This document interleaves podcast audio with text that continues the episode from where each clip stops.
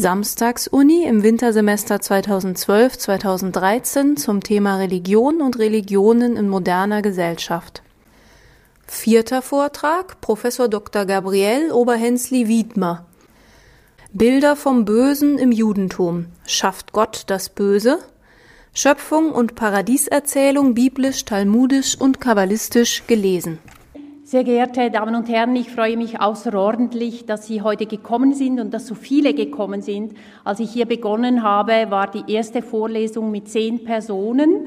Äh, inzwischen sind schon mehr geworden, aber doch nicht so viele wie hier. Ich beginne meinen Vortrag mit einem Ihnen sicher bekannten Zitat. Den Bösen sind wir los, die Bösen sind geblieben. Mit diesen Worten kommentiert Goethes Mephisto in der Hexenküche des Faust seine eigene Erscheinung. Wenn Monographien zum Bösen und Biografien über den Teufel noch immer und insbesondere in jüngster Zeit inflationär den Büchermarkt überschwemmen, so mag das Indiz dafür sein, dass auch längst, nachdem die Aufklärung die Figur Satans verabschiedet hat, das Phänomen des Bösen nicht aus der Welt ist. Und mit ihm verbleiben seine Faszination und Unfassbarkeit, sein Geheimnis und seine Ambiguität. Das Böse ändert mit Epoche und Kultur Gesicht und Namen. Kein Luzifer, Ketzer, Hexen, Dissidenten, Terroristen. Das Wesen des Bösen lässt sich kaum definieren. Wohl ist die Welt vom Bösen voll, aber dennoch scheint es nichts zu sein, denn es gibt kein Weltelement, das an sich gar und rundum böse wäre, allerdings ist immer jemand oder etwas böse. So erscheint das Böse im Prädikat als Eigenschaft. Eine mögliche Definition, es ist in Ereignissen, Handlungen und deren Wirkungen zu Hause. Das Böse ist ein Relationsbegriff. Seine Sache hat mit Handeln und Erleiden, mit menschlichen und sozialen Beziehungen zu tun. Als böse wird erfahren, was bedroht, Ordnungen auflöst, Leben zerstört, Entwicklungen in Katastrophen enden lässt. Es bedeutet im Kern Angriff auf Dasein und Leben. Seine Richtung ist der Tod. Soweit ein Versuch, das Phänomen und den Begriff zu umreißen. Die Schwierigkeit, das Böse zu fassen, verstärkt sich im Hebräischen, da hier der Begriff Ra oder Ra'a nicht einmal zwischen dem Übel im Sinn eines Malum Physicum und dem Bösen als Malum Morale unterscheidet, sondern übel, böse, schlecht, minderwertig, hässlich, verdrießlich, unheilvoll und ähnliches mehr umschließt. Der unspezifische semantische Charakter des hebräischen Ra, böse, lässt sich anschaulich durch die Tatsache illustrieren, dass die Septuaginta, die griechische Übersetzung der hebräischen Bibel, mehr als 30 verschiedene Begriffe braucht, um diese hebräische Vokabel samt Derivaten griechisch wiederzugeben. Abgesehen von der unspezifischen Semantik der Vokabel fällt zudem auf, dass sich von den etwa 800 alttestamentlichen Belegen zur Wurzel und den abgeleiteten Lexemen von Ra, böse sein, ein maßgeblicher Teil auf das Exil bezieht.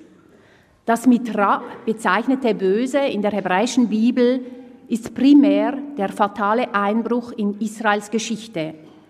Und doch ist das babylonische Exil im sechsten vorchristlichen Jahrhundert auch die Zäsur, aus der das Judentum größte geistige Errungenschaften hervorbringt, wie etwa den konsequent durchreflektierten Monotheismus oder die Einführung des Schabbat.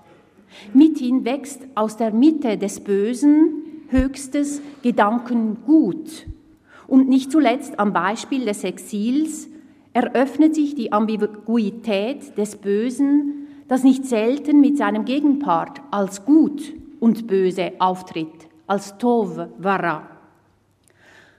Aus einer solch engen Verquickung von Gut und Böse, Tov Vara, könnte man nun schließen, dass die Thematik des Guten ebenso ergiebig anzugehen wäre. Doch das ist leider weit gefehlt.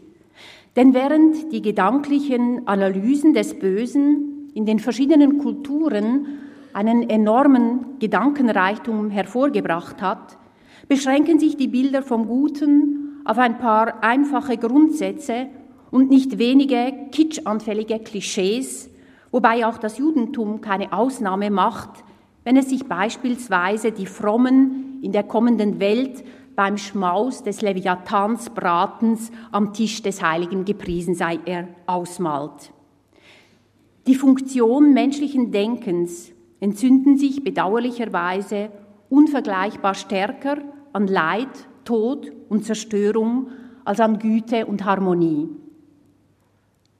Und hier ist dann auch der alttestamentliche Bericht von Schöpfung und sogenannten Sündenfall zu orten als prominentester Äthiologie, als Erklärung des Bösen unserer Kultur und Locus Classicus, von dem jüdisch-christliches Nachsinnen über das Böse stets ausgeht. Die biblische Schöpfungs- und Paradieserzählung von Genesis 1 bis 3 sollte die deutlichste Antwort darauf geben, in welchem Verhältnis Gott und Mensch zum Bösen stehen. Während im Christentum die Kommentare der spätantiken Kirchenväter das Paradiesgeschehen mehr und mehr in eine Erbsündenlehre kanalisieren und damit der christlichen Tradition über die Epochen den dogmatischen Weg weisen, schlägt das Judentum in seiner Auslegung zu Genesis 1 bis 3 ganz andere exegetische Pfade ein.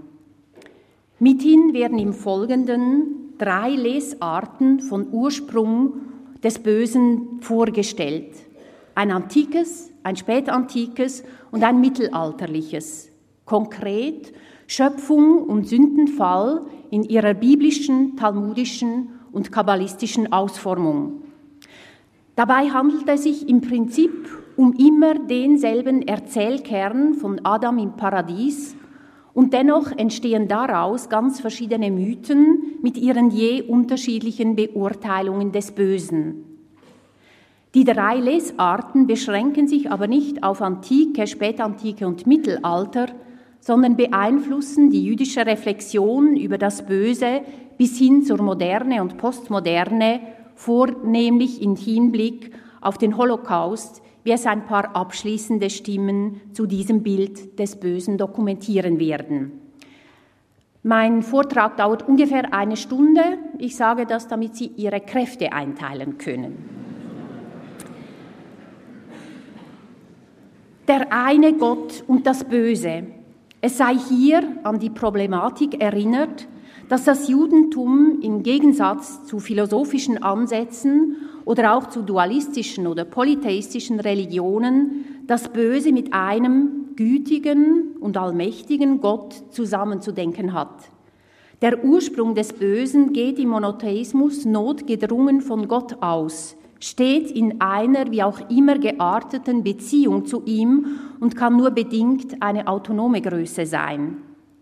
Mithin flankiert denn auch der Prophetenvers Jesaja 45,7 jede jüdische Lektüre vom Schöpfungsbericht der Tora. Ich zitiere diesen Vers Jesaja 45,7. Gott spricht, der ich Licht bilde und Finsternis schaffe, der ich wohlergehend wirke und Böses schaffe, ich bin es, der Herr, der dies alles wirkt.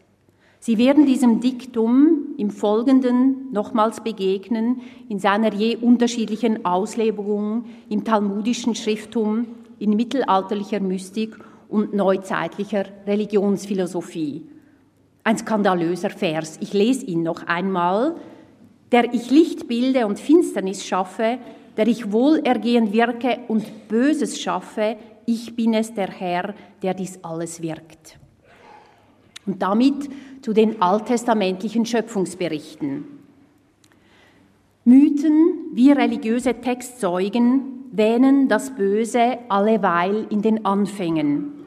So birgt auch der Schöpfungsbericht in der Genesis den Nukleus des Bösen. Religionsgeschichtliche Ansätze behandeln das Böse im Schöpfungsgeschehen meist auf zwei Ebenen, einerseits auf der Ebene des Kosmos oder Makrokosmos und andererseits auf der Ebene des Mikrokosmos Mensch. Und auch die hebräische Bibel macht da keine Ausnahme und bietet zwei Schöpfungsberichte, den Weltschöpfungsbericht Genesis 1 und die Paradieserzählung Genesis 2 und 3. Während die alttestamentliche Wissenschaft Genesis 1, die Schöpfung der Welt in sechs Tagen, nach wie vor der Priesterschrift P zuordnet und in die exilisch-nachexilische Epoche des sechsten Jahrhunderts vor Christus datiert, hat sich die Beurteilung der Paradieserzählung grundlegend geändert. Noch vor wenigen Jahrzehnten galt Genesis 2 und 3 als Komposition des sogenannten Jahwisten, J, in klassischer Frühdatierung bis in die Zeit Salomos zurückreichend, also bis ins 10. Jahrhundert vor der Zeitrechnung. Inzwischen ist diese Position obsolet, die Paradieserzählung um Jahrhunderte verjüngt und der Jahwist sozusagen als wissenschaftliche Chimäre enttarnt. Ohne weiter auf die Wachstumsschichten und die Wachstumsmodelle einzugehen, sei die Leitfrage im vorliegenden Kontext, woher rührt das Böse in der Gesamtkomposition der beiden vorliegenden Schöpfungsberichte? Das Böse taucht erst und erstmals im zweiten Schöpfungsbericht auf, der den Menschen fokussiert, während der erste Schöpfungsbericht den Kosmos als ungebrochen gelungenes göttliches Werk darstellt. Nicht weniger als sechsmal qualifiziert der Schöpfer, fern jeder göttlichen Selbstkritik, sein Werk mit gut und im Anschluss an die Schöpfung des Menschen sogar mit sehr gut. Ich zitiere Genesis 1.31. Und Gott sah alles, was er gemacht hatte, und siehe, es war sehr gut. Hier ist dann auch hervorzuheben, dass dieser kosmogonische Akt nur eine Art Erstausführung darstellt, im Gegensatz zur anschließenden Menschenschöpfung in der Paradieserzählung, welche die Conditio Humana an sich thematisiert. Und wenn auch in Genesis 1.2 und 1.21 mit der Urflut und den Chaostieren etwas bedrohlich Ungebändigtes aufflackern mag, so gibt es laut dem ersten Schöpfungsbericht nichts Böses, das Wort Ra kommt nicht vor. Ganz anders der zweite Schöpfungsbericht, die Erzählung von Adam und Eva im Paradiesgarten. Hier fallen die Worte nicht gut, denn laut Genesis 2.18 ist es nicht gut, dass der Mensch allein ist. Und gleich viermal fällt das Wort Ra, böse, in der Formulierung Gut und Böse, Tov Vara, und damit zum Bösen. Im zweiten Schöpfungsbericht, bei der Erschaffung des Menschen, findet sich die Vorstellung des Bösen an ganz zentraler Stelle, wörtlich und bildlich mitten im Garten, und zwar in der Verbindung des Baumes der Erkenntnis von Gut und Böse, Etzadaat Tovara. Hier ausschnittweise die Passage, die am ersten einen Hinweis auf den Ursprung des Bösen zu geben vermag. Diesen ersten Text haben Sie auch auf Ihrem Handout. Ich habe zu wenig Handouts gemacht, weil ich nicht mit einem so großen Publikum gerechnet habe. Sie hören sonst einfach zu, wenn Sie keinen Text haben oder sind so sozial und verteilen die ein bisschen. Sonst können Sie immer zuhören. Ich lese alle Texte. Also Genesis 2, 7 folgende. Und Gott der Herr bildete den Menschen aus Erde vom Ackerboden und er hauchte ihm Lebensodem in die Nase. So wurde der Mensch ein lebendes Wesen. Und Gott der Herr pflanzte einen Garten in Eden gegen Osten und setzte dort hinein den Menschen, den er gebildet hatte. Und Gott, der Herr, ließ allerlei Bäume aus der Erde sprossen, lieblich anzusehen und gut zu essen, und den Baum des Lebens mitten im Garten, und den Baum der Erkenntnis von Gut und Böse. Und Gott, der Herr, gebot dem Menschen und sprach, Von allen Bäumen des Gartens darfst du essen, aber vom Baum der Erkenntnis von Gut und Böse, von dem darfst du nicht essen, denn sobald du davon isst, wirst du sicherlich sterben. Nach der Bildung Evas aus der Rippe Adams knüpft der Auftakt der Sündenfallgeschichte direkt an das Motiv des Bösen an. Genesis 3.1 folgende. Sie haben den Text auf dem Handout. Die Schlange aber war listiger als alle Tiere des Feldes, die Gott der Herr gemacht hatte. Und sie sagte zur Frau, Gott hat wohl gar gesagt, ihr dürft von keinem Baum des Gartens essen. Und die Frau sagte zur Schlange, von der Frucht der Bäume des Gartens dürfen wir essen, aber von der Frucht des Baums mitten im Garten hat Gott gesagt, esst nicht davon, rührt sie nicht an, damit ihr nicht sterben werdet. Und die Schlange sagte zur Frau, Sicherlich werdet ihr nicht sterben. Vielmehr weiß Gott, dass sobald ihr davon esst, euch die Augen aufgehen werden und ihr wie Gott sein und wissen werdet, was gut und böse ist. Die Handlung kann hier unterbrochen werden, da Ausgang und Konsequenzen der Paradieserzählung bestens bekannt sind. Die Frau erliegt der List der Schlange, gibt auch ihrem Mann von der Frucht des verbotenen Baumes zu essen. Gott entlarvt die beiden, spricht über Mann, Frau und Schlange je einen Fluch und vertreibt den Menschen Adam und seine Frau Eva aus dem Garten Eden. Dabei nehmen die letzten Verse der Paradieserzählung noch einmal den Ausdruck Ra, böse auf. Genesis 2,22. Und Gott der Herr sagte, siehe, der Mensch ist geworden wie unser einem, dass er weiß, was gut und böse ist. Jetzt aber, dass er nicht seine Hand ausstrecke und auch von dem Baum des Lebens nehme und esse und ewig lebe. Und Gott der Herr schickte ihn fort aus dem Garten Eden, um den Ackerboden zu bebauen, von dem er genommen war. Und er vertrieb den Menschen und ließ im Osten des Gartens Eden die Kerube lagern und die Flamme des zuckenden, zuckenden Schwertes, um den Weg zum Baum des Lebens zu bewachen. Obwohl in der vorliegenden Erzählung das Wort böse mehrfach fällt, gibt der Text keine direkte Auskunft über die abstrakte Frage nach der Herkunft des Bösen. Dessen Ursprung ist seltsam verdeckt und gewunden. Alles, auch das Böse, passiert in Gottes Machtbereich, doch nicht einfach nach seinem Willen. Keine Rede von einer göttlichen Allmachtstheorie, aber dennoch ist das Böse dem Baum, den Gott sprossen lässt, inhärent. Durch die singuläre Konstruktusverbindung als Baum der Erkenntnis von Gut und Böse entsteht eine doppelte Brechung oder Differenzierung des Bösen. Gott wird so nicht ausdrücklich sein Schöpfer genannt, das Böse nur in Verbindungen, nicht als selbstständige Größe vorgestellt. Die Nuancierung in der Beziehung zwischen Gott und dem Bösen setzt sich fort in der Beziehung zwischen Mensch und Bösem.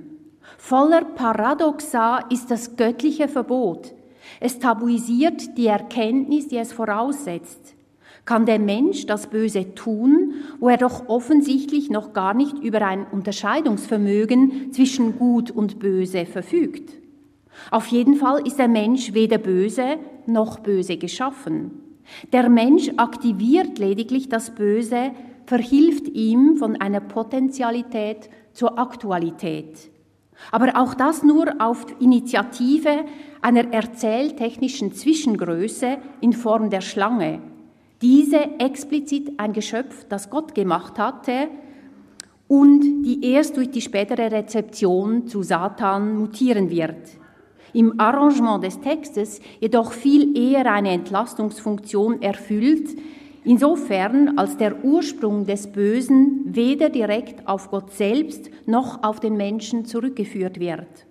Und der verbreiteten Bezeichnung als Sündenfall zum Trotz kommt das Wort Sünde in der Paradieserzählung nicht vor. Entgegen der maßgeblich von Augustin im vierten und fünften Jahrhundert geprägten Erbsündenlehre, welche die christliche Lektüre bis heute bestimmt, ist die Übertretung der beiden Urmenschen kein zentraler Einzelfall, denn exegetisch sind die Sünde und das Böse in der Genesis vornehmlich in einer Kette von Ereignissen zu sehen. Die Paradieserzählung bietet mithin keine klare Lösung, den Ursprung des Bösen festzumachen.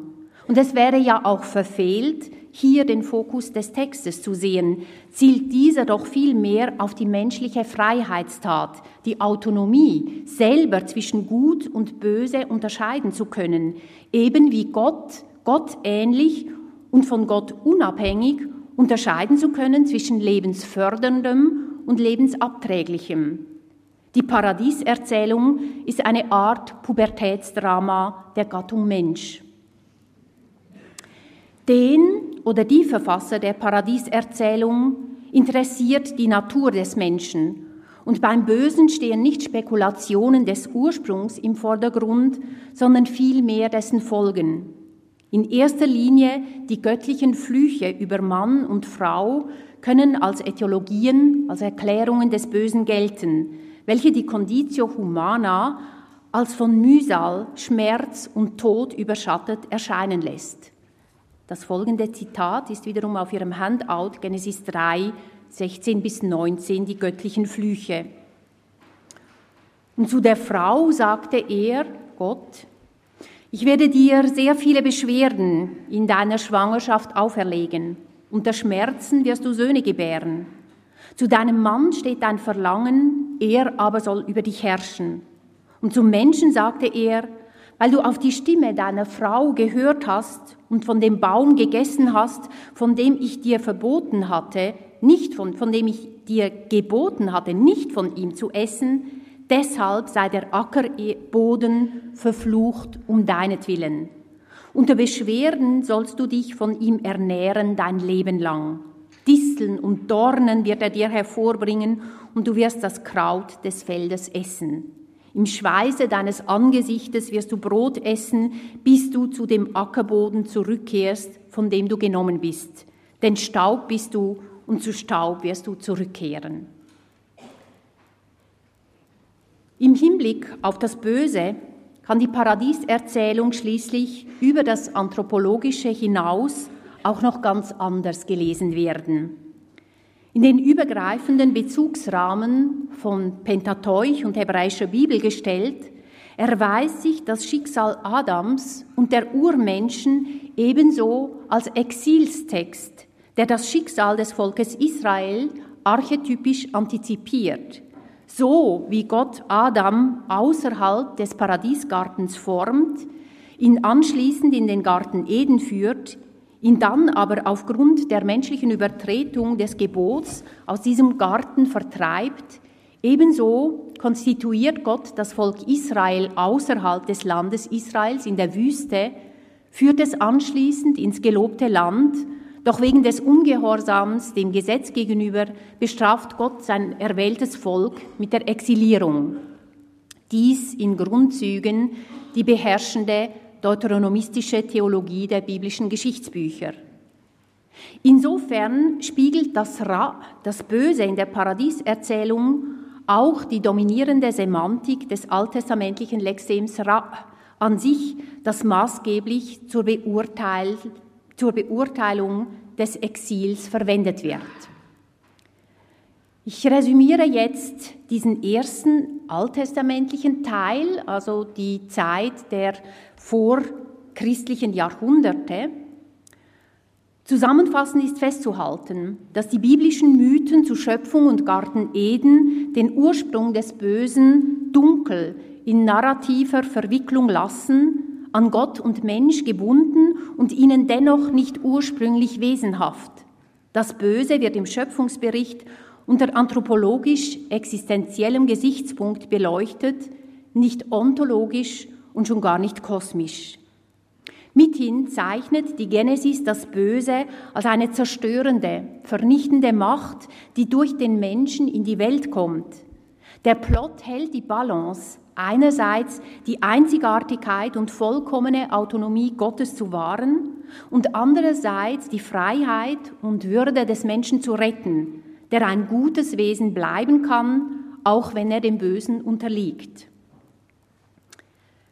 Ich komme jetzt zum rabbinischen Teil, also die ersten nachchristlichen Jahrhunderte, etwa erstes bis fünftes Jahrhundert der Zeitrechnung. Ich gebe immer wieder ein bisschen Regieanweisungen, um Ihnen den roten Faden aufzuzeigen, weil ich weiß, dass man sehr gerne irgendwo hängen bleibt mit den Gedanken und ich versuche sie dann wieder zurückzuführen. Wir sind also in der Spätantike bei den Positionen der talmudischen Weisen, also von Talmud und Midrash.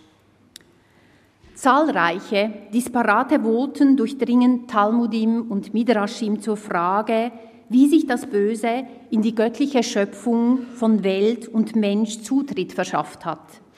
Von Verdrängung, Skepsis, Banalisierung, Verharmlosung und Harmonisierung bis hin zu fataler Zuspitzung. Aus dem überbordenden Textmaterial mögen im Folgenden ein paar ausgewählte Passagen die Dimensionen des rabbinischen Denkens umreißen. In ihrem ungebrochen positiven Votum, dem ersten biblischen Schöpfungsbericht vergleichbar, halt zunächst eine Sentenz durch die rabbinische Literatur, die alles an Gottes Schöpfung als gut erklärt, mit den Worten, alles, was der Heilige gepriesen sei, er getan hat, alles ist zum Guten. Und eine perfekte Illustration dazu liefert der Tanaite Nachum Ish Gamso, Ende des ersten Jahrhunderts nach Christus, der dieser Philosophie seinen Namen verdankt, wie es die folgende kleine Geschichte aus dem babylonischen Talmud berichtet. Sie finden den Text auf dem Handout Ta'anit 21a. Man sagte von Nachum Ish Gamso, dass ihm beide Augen erblindet beide Hände und beide Füße amputiert waren und sein Körper war voll mit Geschwüren. Er lag in einer erbärmlichen Hütte und die Füße des Bettes standen in Wasserbecken, damit keine Ameisen auf ihn kämen. Und warum nannte man ihn Nachum Ish Gamso? Weil er zu allem, was ihm zustieß, zu sagen pflegte, auch dies Gamso ist zum Guten. Seien Sie nicht allzu betreten, das ist maßlos übertrieben. Diese überzeichnete Episode sowie die Haltung ihres Protagonisten sind Ausdruck frommer Erbauungsliteratur, wie sie in vielen homiletisch orientierten Passagen des talmudischen Schrifttums zu finden ist und die Vorbildfunktion erfüllen und Trost spenden soll. Der Talmud dringt aber ebenso in tiefste Schichten theologischer Dialektik und in solchen Passagen sind die Stellungnahmen zum Bösen wesentlich andere. So stellt der babylonische Talmud schon auf seinen ersten Seiten die Frage nach dem Bösen eingekleidet in die Epiphanie, also in die Gotteserscheinung am Sinai, wo sich Mose von Gott eine Antwort auf die Frage erbittet, die ihn offensichtlich am meisten umtreibt. Brachot 7a. Herr der Welt, sagt Mose, warum gibt es einen Gerechten, dem es gut geht, und einen Gerechten, dem es schlecht geht, einen Frevler, dem es gut geht, und einen Frevler, dem es schlecht geht? Mose stellt also die Frage nach der Theodizee und er stellt sie im rabbinischen Erzählarrangement aus der Szene von Exodus 33 heraus, seiner Gottesschau. Das heißt, für die talmudischen Weisen ist Gott sehen gleichbedeutend mit die Funktion des Bösen verstehen. Auf die rabbinisch formulierte Frage des Mose antwortet Gott mit verschiedenen Ansätzen. Tun, Ergehen, Zusammenhang, Ahnenzwang, und man kann hier die weiteren talmudisch-midraschischen Ansätze anfügen, wie menschliches Leid als göttliche Prüfung, Leid als Adelung des Gerechten, Leid als Läuterung, gerechte Entlöhnung in der kommenden Welt, dem Menschen nicht fassbare Zusammenhänge des göttlichen Willens oder das Böse als Preis der Willensfreiheit. Die rabbinische Diskussion in Brachot endet indes mit einem Eklat, denn kein geringerer als Rabbi Meir bestreitet, dass Gott Mose seinen Wunsch erfüllt habe. Damit blieb selbst Mose, dem größten aller Propheten und direkten Empfänger der Torah, die Einsicht in das Böse letztlich verschlossen. Und unumwunden formuliert es die Mishnah in den Sprüchen der Väter, wo in Kapitel 4 steht, Rabbi Janai sagte, wir haben keine Erklärung für das ruhige Leben der Frevler und ebenso wenig für die Leiden der Gerechten. Mithin kann kein Mensch das Böse gedanklich fassen. Einer solchen Aporie zum Trotz suchen die talmudischen Weisen dennoch nach Lösungen, insbesondere in ihren Auslegungen zu Genesis 1 bis 3, die im großen rabbinischen Kommentar, dem Midrash Bereshit Rabbah, eingefangen sind. Sie haben auf ihrem Handout dann auch einen neuen Mythos, Mythos zu Genesis 1, die Tora als Plan der Schöpfung in sechs Tagen. Ich übergehe dieses Gleichnis vom Bauplan und komme wieder direkt zum Bösen. Laut Bereshit Rabbah, also dem großen rabbinischen äh, Genesis-Kommentar, ist das Böse, wie schon biblisch, so jetzt auch rabbinisch, in Mikrokosmos zu suchen, in der Schöpfung des Menschen. Allerdings geht das Böse laut Breshid Rabba weder vom Baum der Erkenntnis von Gut und Böse noch vom Urmenschen Adam aus. Ebenso wenig bringt Adam weder das Böse noch eine Erbsünde in die Welt.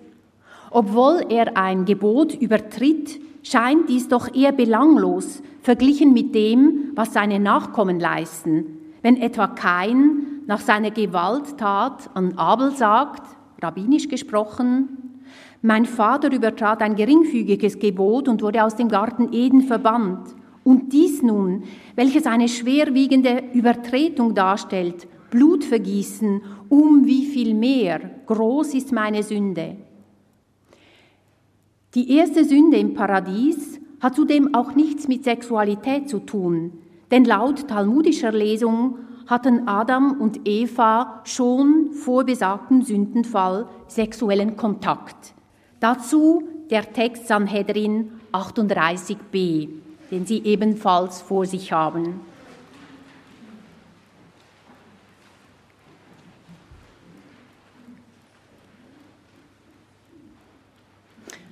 Rav Acha ben Chanina sagte, zwölf Stunden hat der Tag. In der ersten Stunde wurde Adams Staub gesammelt. In der zweiten wurde er zu einer ungeformten Masse gemacht. In der dritten wurden seine Glieder ausgedehnt. In der vierten wurde ihm eine Seele eingehaucht. In der fünften stellte er sich auf seine Füße. In der sechsten benannte er die Tiere. In der siebten wurde ihm Eva zugesellt. In der achten stiegen sie zu zweit ins Bett und kamen zu viert heraus. In der neunten wurde ihm verboten, von dem Baum zu essen. In der zehnten sündigte er, in der elften wurde über ihn Gericht gehalten, in der zwölften wurde er vertrieben und er ging fort, wie es heißt, Psalm 49, 13, und der Mensch, Adam, in Herrlichkeit übernachtet er nicht. Laut diesem mythologischen Protokoll der ersten zwölf Stunden im Garten Eden fällt wohl eine wie auch immer geartete Sünde vor, deren Bestrafung darin besteht, dass Gott Adam aus dem Paradies exiliert. Doch obwohl Adam gegen Gottes Willen handelt, ist vom Bösen keine Rede. Das Böse dringt auf andere Weise in das menschliche Wesen. Talmudisch haftet das Böse dem Menschen schlechthin an. Zwar hatten Janai wie Rabbi Meir eben behauptet, dass weder der große Mose noch sonst ein Mensch das Böse gedanklich zu fassen vermöge, doch die Mehrheit der Rabbinen orten der, den Ursprung des Bösen dennoch unmissverständlich und wesentlich klarer als die biblischen Verfasser. Ausgangspunkt ist wiederum die Paradieserzählung, doch diesmal ist das Verhältnis zwischen Gott, Mensch und dem Bösen in linearen Erzähllinien ausgeschrieben. Hier der talmudische Mythos zur Erschaffung des Menschen in konsonantisch präzise, präziser Anlehnung an Genesis 2.7, ideologisch aber mit einem neuen Konzept aufwartend. Das ist der Text Brachot 61a. Das ist der zentrale talmudische Text zum Bösen. Rav Nachman war Rav Chisda trug vor. Warum steht im Vers, und Gott der Herr bildete den Menschen das Wort Vayidzer mit zwei Juden geschrieben, weil der Heilige gepriesen sei, er zwei Triebe erschuf, einen guten Trieb und einen bösen Trieb. Hier heißt es Jezerra, später immer Jezerhara. Aus der Pläneschreibung des Verbs Yazar bilden mit dem wiederholten Jod leiten Rav Nachman, leitet Rav Nachman ungefähr um 300 der Zeitrechnung das rabbinisch weit verbreitete Seelenmodell von den beiden Trieben ab. Wie so oft in der talmudischen Exegese stehen auch an dieser Stelle Idee und Ideologie vor der konsonantenorientierten Auslegungsregel. Für die vorliegende Fragestellung heißt das, im Gegensatz zu dem dunkel gehaltenen Ursprung des Bösen in der Genesis erklären die talmudischen Weisen, dass Gott das Böse bei der Schöpfung in den Menschen geschaffen hat und dass mithin der Mensch wenigstens zur Hälfte böse geschaffen ist. Das spezifisch rabbinisch, die spezifisch rabbinische Definition des Bösen ist eben dieser böse Trieb, Yetzer Hara. So sagt etwa Resh Lakish im babylonischen Talmud, der Satan, der böse Trieb und der Todesengel sind identisch.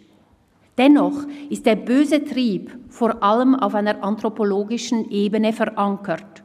Und hier kommt erneut die erzieherische Ebene des talmudischen Schrifttums zum Tragen, wenn die Rabbinen unermüdlich auf das Mittel gegen das Böse bzw. den bösen Trieb verweisen.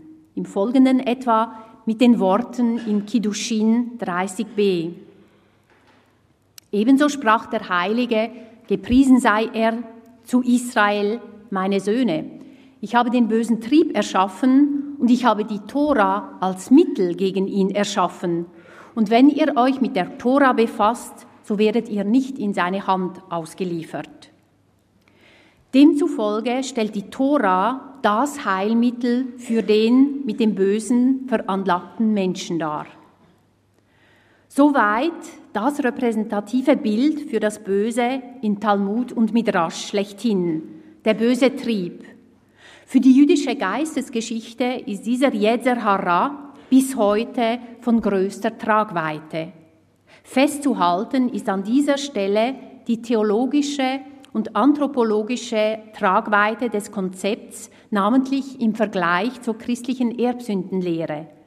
Das Böse beruht rabbinisch nicht auf einer Sünde, die Adam uranfänglich begannen, begangen und seinen Nachkommen vererbt hat, sondern Gott selber hat die Spezies Mensch partiell böse geschaffen.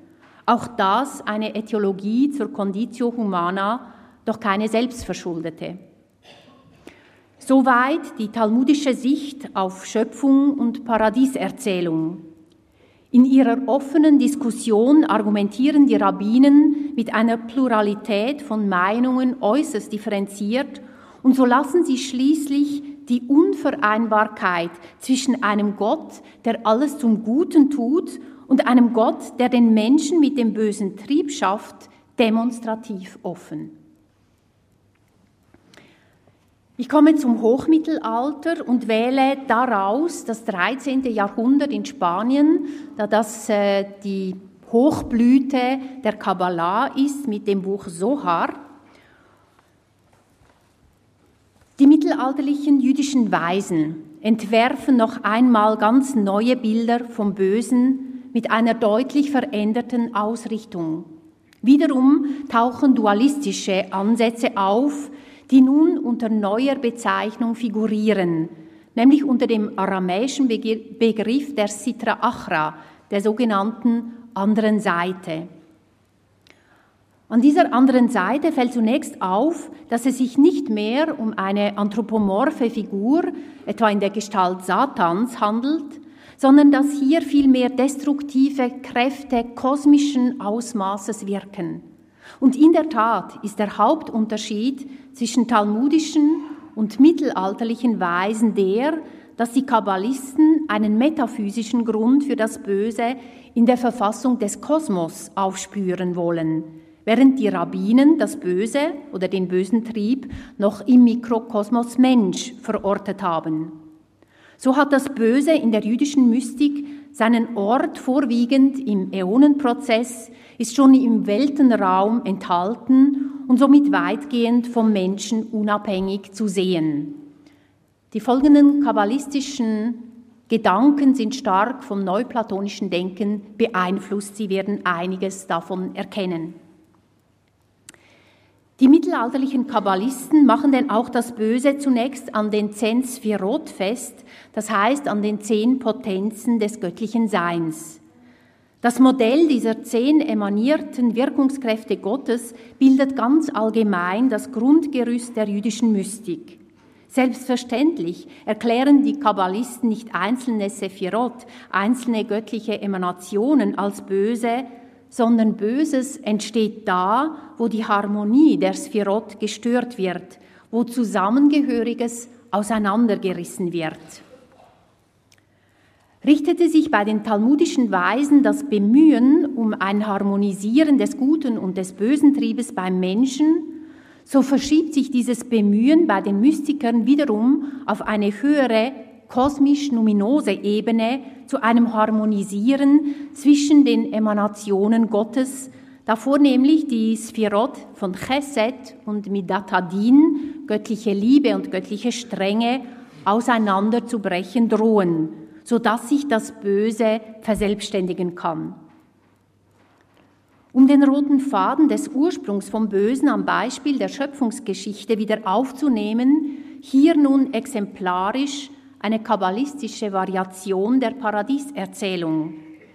Als Kostprobe mystischer Tonalität dient an dieser Stelle das Traktat Sot Hanachash Umishpato, das Geheimnis der Schlange und des Gerichts über sie, des spanischen Kabbalisten Joseph Gicatia, 13. bis 14.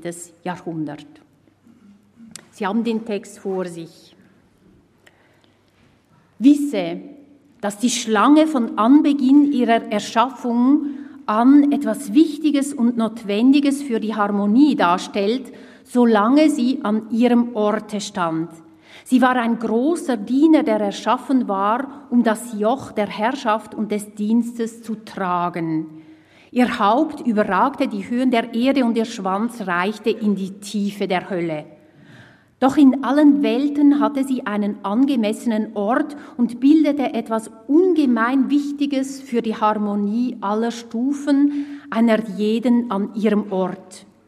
Und das ist das Geheimnis der Himmelsschlange, die aus dem Buch Yetzirah bekannt ist, die alle Sphären in Bewegung setzt und ihren Umlauf von Osten nach Westen und von Norden nach Süden bewirkt. Und ohne sie hätte keine Kreatur in der ganzen sublunarischen Welt leben und es gäbe keine Aussaat und kein Wachstum und keine Anregung zur Fortpflanzung aller Kreaturen. Diese Schlange nun stand ursprünglich außerhalb der Mauern der heiligen Bezirke und war von außen her mit der Außenmauer verbunden, denn ihr Hinterleib hing mit der Mauer zusammen, während ihr Antlitz sich nach innen richtete. Es stand ihr nicht an, nach innen zu treten, sondern ihr Ort und ihr Gesetz war, das Werk des Wachstums und der Fortpflanzung von außen her zu wirken. Und das ist das Geheimnis des Baums der Erkenntnis von Gut und Böse. Darum warnte Gott den ersten Menschen, nicht an den Baum der Erkenntnis zu rühren, solange noch das Gute und Böse beide in ihm verbunden waren das eine von innen her, das andere von außen her. Er hätte vielmehr warten sollen, um später die Vorhaut des Baumes, die die erste Frucht darstellt, von ihm abzutrennen. Adam wartete aber nicht, sondern nahm vorzeitig von der Frucht und brachte dadurch einen Götzen ins Allerheiligste, sodass die Kraft der Unreinheit von außen ins Innere drang. Wisse, dass alle Werke Gottes, wenn sie ein jedes an seinem Ort stehen, an diesem ihnen zugeordneten und vorbestimmten Ort ihrer Schöpfung gut sind. Wenn sie sich aber empören und ihren legitimen Ort verlassen, so sind sie böse. Und darum heißt es in Jesaja 45,7, der Harmonie herstellt und das Böse schafft. Hand aufs Herz. Es ist ein unverständlicher Text. Ich versuche trotzdem etwas zu erklären. Im Vergleich mit der biblischen Vorlage fallen hier zunächst die gigantischen Ausmaße auf. Das Haupt der Schlange überragt die Höhen der Erde und ihr Schwanz reicht in die Tiefen der Hölle. Dann spricht der Text von der harmonisierenden Funktion dieser kosmischen Schlange im Zusammenspiel der Stufen, der Sphären und damit der göttlichen Sphirot. Der erste Mensch erscheint in diesem Szenario verschwindend klein. Und klein ist auch, kleiner als in der Genesis, sein Vergehen. Denn falsch war nur der Zeitpunkt, den er gewählt hatte. Im Gegensatz zum alttestamentlichen Original wird Adam die Frucht des Baums nicht verboten. Er hätte nur warten sollen. Mit seinem verfrühten Agieren verrückt Adam die Dinge, bringt sie an den falschen Ort. Auffallend ist weiter das Umbewerten der Schlange, die vom Sinnbild des Bösen hier zum Guten hin uminterpretiert wird, wörtlich etwas Wichtiges und Notwendiges für die Harmonie darstellt, ohne die keine Kreatur in der sublunarischen Welt leben hätte. Die Schlange ist insofern eine Art Genius der Natur. Doch wo und worin besteht denn dann laut diesem Text eigentlich das Böse? Das Böse erscheint als schöpfungsnotwendiger Akt, vor allem aber als aus Verbindungen herausgerissenes, falsch verbundenes, falsch gerichtetes, zur falschen Zeit erfolgtes. Nicht zuletzt mit diesen abstrakten Aspekten strebt Joseph Schikatia einer unverblümten Beschönigung des Bösen zu, die er in der Schlusspassage auf den Punkt bringt mit dem Satz, Wisse, dass alle Werke Gottes, wenn sie ein jedes an seinem Ort stehen, an diesem ihnen zugeordneten und vorbestimmten Ort ihrer Schöpfung gut sind.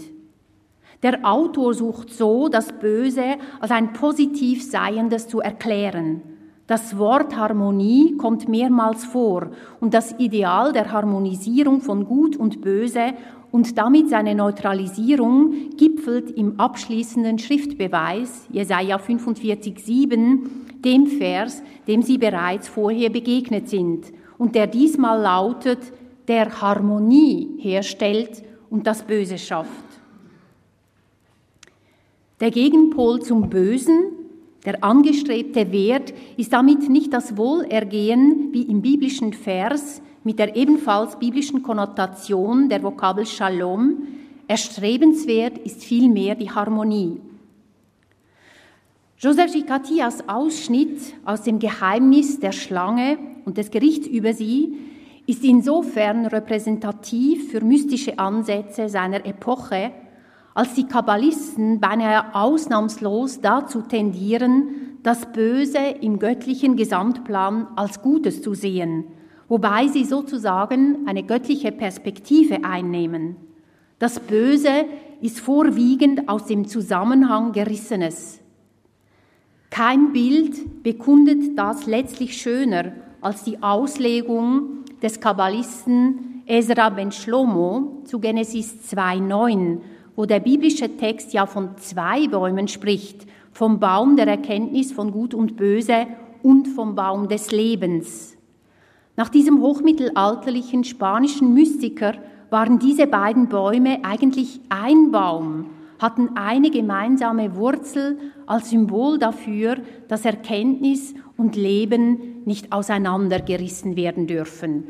Ich äh, schreibe mir das immer hinter die Ohren für die Wissenschaft. Während die spätantiken Rabbinen das Böse aus der Menschenperspektive betrachtet haben, so tun dies die mittelalterlichen Kabbalisten sozusagen aus einer Himmelsperspektive. Beide jüdischen Schulen in ihrer je eigenen Epoche versuchen von ihrem Blickwinkel her die Welt wieder ins Lot zu bekommen. Geschah dies bei den didaktisch orientierten talmudischen Weisen mittels Anleitung zum konkreten Verhalten des Menschen, so sind die esoterischen Kabbalisten ganz auf eine umfassende, kosmische, mystische Erlösung mittels Kontemplation und einer spekulativen, in die Tora eingreifenden Exegese ausgerichtet. Beiden Strömungen, Talmud und Kabbalah gemeinsam, ist der ausgeprägte Hang zur Harmonisierung, sei es zwischen bösem und gutem Trieb, sei es zwischen kosmischen Größen wie den beiden Sphirot von göttlicher Liebe und Strenge. Klang das rabbinisch im Satz, auch das ist zum Guten an, so tönt es mystisch, wisse, dass alle Werke Gottes am vorbestimmten Ort ihrer Schöpfung gut sind. Die harmonisierende Einbindung des Bösen hin zum Guten verharmlost und banalisiert das Böse insofern, als das Böse nie bekämpft oder besiegt werden soll. beschwichtigende statt militante Töne bestimmen durchgehend den Umgang mit dem Bösen in der jüdischen Traditionsliteratur. Soweit der Hauptteil meines Vortrags. Dreimal dieselbe Geschichte, das Böse im Kontext der Schöpfung des ersten Menschen, biblisch, talmudisch und kabbalistisch erzählt. Dreimal dieselbe Geschichte und dennoch drei ganz verschiedene Geschichten. Denn dieses Böse wird biblisch im Drama menschlicher Mündigkeit festgemacht, rabbinisch im angeborenen bösen Trieb des Menschen, kabbalistisch in der kosmischen Verrückung göttlicher Emanationen. Ich kann mir da meinen äh, Lehrerinnen äh, Rolle nicht verkneifen und muss das noch einmal wiederholen, weil das eigentlich äh, die Quintessenz ist. Also biblisch wäre dieses Böse im Drama menschlicher, menschlicher Mündigkeit festgemacht, spätantik rabbinisch im angeborenen bösen Trieb des Menschen, hochmittelalterlich kabbalistisch in einer kosmischen Verrückung der göttlichen Emanationen. Auf dem Hintergrund dieser drei Phasen nun noch ein ganz kurzer Ausblick ins 20. Jahrhundert, denn namentlich hier zeigen sich bestimmte Konsequenzen des Umgangs mit dem Bösen im Judentum, stellt dieser Umgang doch den ideologischen Hintergrund zu Strategien von allgemeiner Leidbewältigung dar. Bei modernen Denkern, die der jüdischen Traditionsliteratur verpflichtet sind, kann man die Linie Bibel, Talmud, Kabbalah leicht linear weiterziehen. Niemand illustriert dies perfekter als Martin Buber, der 1952 einen Essay mit dem Titel Bilder von Gut und Böse veröffentlicht. Ebenfalls von der biblischen Paradieserzählung ausgehend interpretiert Buber das Erkennen von Gut und Böse in der Genesis als das Bewusstsein der Gegensätzlichkeit in der Schöpfung Adam, der Mensch, kann diese Gegensätzlichkeit nur erkennen, doch nicht mit ihr umgehen und daraus resultiert das Böse. Den Kabbalisten entleiht Buber den Gedanken, das Böse als ein nicht geglücktes in Beziehung treten zu bestimmen. Und wie die talmudischen Weisen sieht Buber das Böse als ein innerseelisches Geschehen. So greift Buber auf das talmudische Konzept des guten und des bösen Triebs, des Jezer Hara, Jezer als Bilderei, Möglichkeitsbilderei verstanden auf, das Bilden von gedanklichen Möglichkeiten, welche im Gegensatz zu dem von Gott gemeintem Guten stehen können. Erst der Mensch macht den bösen Trieb böse, indem er ihn vom Guten trennt. Die Tora aber ist das Feuer, in dem das Erz des bösen Triebes geformt wird. Soweit Buber.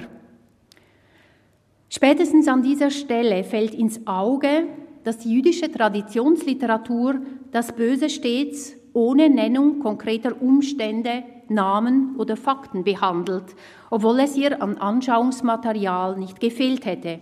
Und das selbst bei Martin Buber 1952 unter dem unmittelbaren Eindruck der Shoah. Man kann diesen Umgang mit dem Bösen eine Flucht in die Vergeistigung nennen. Genau diesen Vorwurf erhob wenige Jahre später die jüdische Philosophin Hannah Arendt, die das Böse ganz konkret nämlich anhand des Eichmann-Prozesses analysiert hat, in ihrem berühmten Report Eichmann in Jerusalem, ein Bericht von der Banalität des Bösen. In der jüdischen Welt löste Hannah Arendts Buch in den 60er Jahren einen Skandal aus. Gegen jeden theologischen Ansatz ordnete Hannah Arendt die Wurzeln des Bösen in psychologischen Fehlmanipulationen totalitärer Herrschaftssysteme und verfolgte, geleitet von dieser These, akribisch genau, wie der ehemalige SS-Obersturmbandführer Adolf Eichmann zum gewissenhaften Werkzeug der Gewissenlosigkeit werden konnte. Das Skandalon des Buches bestand darin, dass die Philosophin nicht nur Martin Buber vorwarf, die eigentliche Problematik des Falles Eichmanns zu ignorieren, sondern dass sie die jüdischen Gemeindeleiter und geistigen Lehrer gleichermaßen der absoluten Blindheit bezüglich des Bösen bezichtigte. Da sie das Banale des Bösen nicht erkannt, dem Bösen selber nicht offensiv gegenübergetreten seien, hätten sie die Katastrophe mit zu verantworten. In der Tat ist der rote Faden in den jüdischen Konzepten vom Bösen die Tendenz, Schöpfungsursprünge und Realitäten des Bösen zu bemänteln. Rabbinische Strategien zur Überwindung des Bösen sind vielfach Harmonisierungsversuche, die ähnlich dem Messias-Glauben zur Passivität verleiten können. Denn Ziel im Umgang mit dem Bösen war ja nie seine Bekämpfung und Vernichtung, sondern die Wiederherstellung der Balance zwischen gutem und bösem Trieb, zwischen den Emanationen göttlicher Gnade und göttlichen Zorns. Zur Veranschaulichung dazu sei noch einmal ein bekanntes talmudisches Diktum von Rabbi Eleazar zitiert. Sie haben den Text vor sich, Sanhedrin 98b. Seine Schüler fragten Rabbi Eleazar, was soll der Mensch tun, um sich vor den Wehen des Messias zu retten? Die Antwort, er befasse sich mit der Torah und wohltätigen Werken. Den Wehen des Messias, sprich den größtmöglichen Leiden überhaupt, verordnet der spätantike Lehrer also Torastudium und gute Taten. Kein Wort von Widerstand oder Erstschlag. Gegen die daraus gewachsene Lebenshaltung wehrte sich Hannah Arendt. Wer den gedanklichen Weg des Bösen in der jüdischen Traditionsliteratur zurücklegt, trifft auf zahlreiche differenzierte Bilder und Mythen, die den Ursprung des Bösen in einen einzigen Gott orten, das Böse aber wohl gerade deshalb banalisieren, um einen allgütigen Schöpfer zu entlasten. Wenn auch Hannah Arendt vielleicht nicht in allen Punkten ihrer Analyse überzeugt, so hat sie doch sicher recht mit ihrem impliziten Appell, dem Bösen weder theologisch noch praktisch mit Banalisierung, Vertröstung und Verharmlosung zu begegnen, sondern ihm in seiner Banalität, im Kleinen, des alltäglich Banalen und im sozialen Zusammenleben die Stirn zu bieten. Die Religion stellt die Weichen für die konkrete Lebensbewältigung und hier darf das Böse nicht banalisiert, sondern muss in seiner Banalität entlarvt werden. Oder wie Hannah Arendt es ausdrückt, ich will verstehen, im Guten wie im Bösen dem Wirklichen die Treue halten, aus Liebe zur Welt. Ich komme zum Schluss. Eine nicht weniger aufrührerische Stimme die ebenso wie die Philosophin gegen die Tradition aufbegehrt, ist schließlich diejenige von Nathan Sach. Nathan Sach, 1930 in Berlin geboren, kam als Fünfjähriger nach Palästina, war Dozent für Literatur an den Universitäten Tel Aviv und Haifa und gilt als einer der bedeutendsten Lyriker des Landes, der Rebell unter den israelischen Poeten schlechthin. Im Gegensatz zu Hannah Arendt greift der israelische Dichter jedoch direkt auf das biblische Traditionsmaterial zurück, darunter auch auf die Paradieserzählung. Deren Akteure, Requisiten und Aussageintentionen sind indes im ausgehenden 20. Jahrhundert kaum wiederzuerkennen, obwohl das Szenario auch hier um Gut und Böse, Leben und Tod kreist. Das Gedicht Adam, Mensch, publizierte Nathan Sach 1996 im Gedichtband Kevan She'ani Basviva, da ich in der Gegend bin. Ich lese Ihnen zuerst meine deutsche Übersetzung und anschließend das hebräische Original. Adam spricht. Man machte mich mit Augen, dann fügte man andere Gliedmassen hinzu. Am Schluss wurde dem der Körper verbunden und man fügte auch ein Steißbein hinzu, damit ich nicht hochmütig würde. Dann fügte man andere Sinne hinzu, Ohren zu hören, eine Nase zu riechen und ein Herz um zu weinen oder um mich dem Leid anderer zu verschließen. Bin Adam, ich habe eine Alternative, ein vollkommenes Schöpfungswerk. Ich kann wählen zwischen gut und böse oder sogar noch mehr Bösem. Ich bin Adam, ich kann jede irre Tat, die es auf Erden gibt, nach meinem Willen machen, denn ich bin menschlich. Unter all den Männern und Frauen auf Erden bin ich wie alle sind. Nie habe ich jemanden gefehlt und niemand bestimmter hat mir jemals gefehlt. Wenn ich sterbe, werde ich allen fehlen und alle werden mir fehlen. עשו אותי בעיניים, אחר כך הוסיפו איברים אחרים. בסוף נתחבר לו הגוף, והוסיפו גם עצם זנב, שלא תזוח עלי דתי. אחר כך הוסיפו חושים אחרים, אוזן לשמוע, אף להריח ולב לבכות ולהקשיח לסבלם של אחרים. אני אדם, יש לי ברירה, יצירה מושלמה. אני יכול לבחור בין טוב לרע, ואפילו רע יותר. אני אדם, אני יכול לעשות כל שטות שבעולם כרצוני, כי אני אנושי. בין כל הגברים והנשים שבעולם, אני כמו כולם. מעולם לא הייתי חסר למישהו, ומישהו מסוים לא חסר לי. במותי אחסר לכולם, וכולם יחזרו לי. In dieser Version der Paradieserzählung hat sich Gott zu einem unpersönlichen Mann verflüchtigt, während Adam bzw. der Mensch sich selbst nicht ohne sarkastischen Unterton als vollkommenes Wesen wähnt, dessen eigentliches Charakteristikum der freie Wille ist, zwischen Gut und Böse zu wählen und der vielleicht das noch Bösere wählt, indem er sich seinen Mitmenschen verschließt und offensichtlich zu spät, erst im Tod, seine Empathie entdeckt. Eine bedrückende Bilanz nach beinahe 3000 Jahre Reflexion über das Böse, das aus dem Paradies kam. Ich danke Ihnen für Ihre Aufmerksamkeit.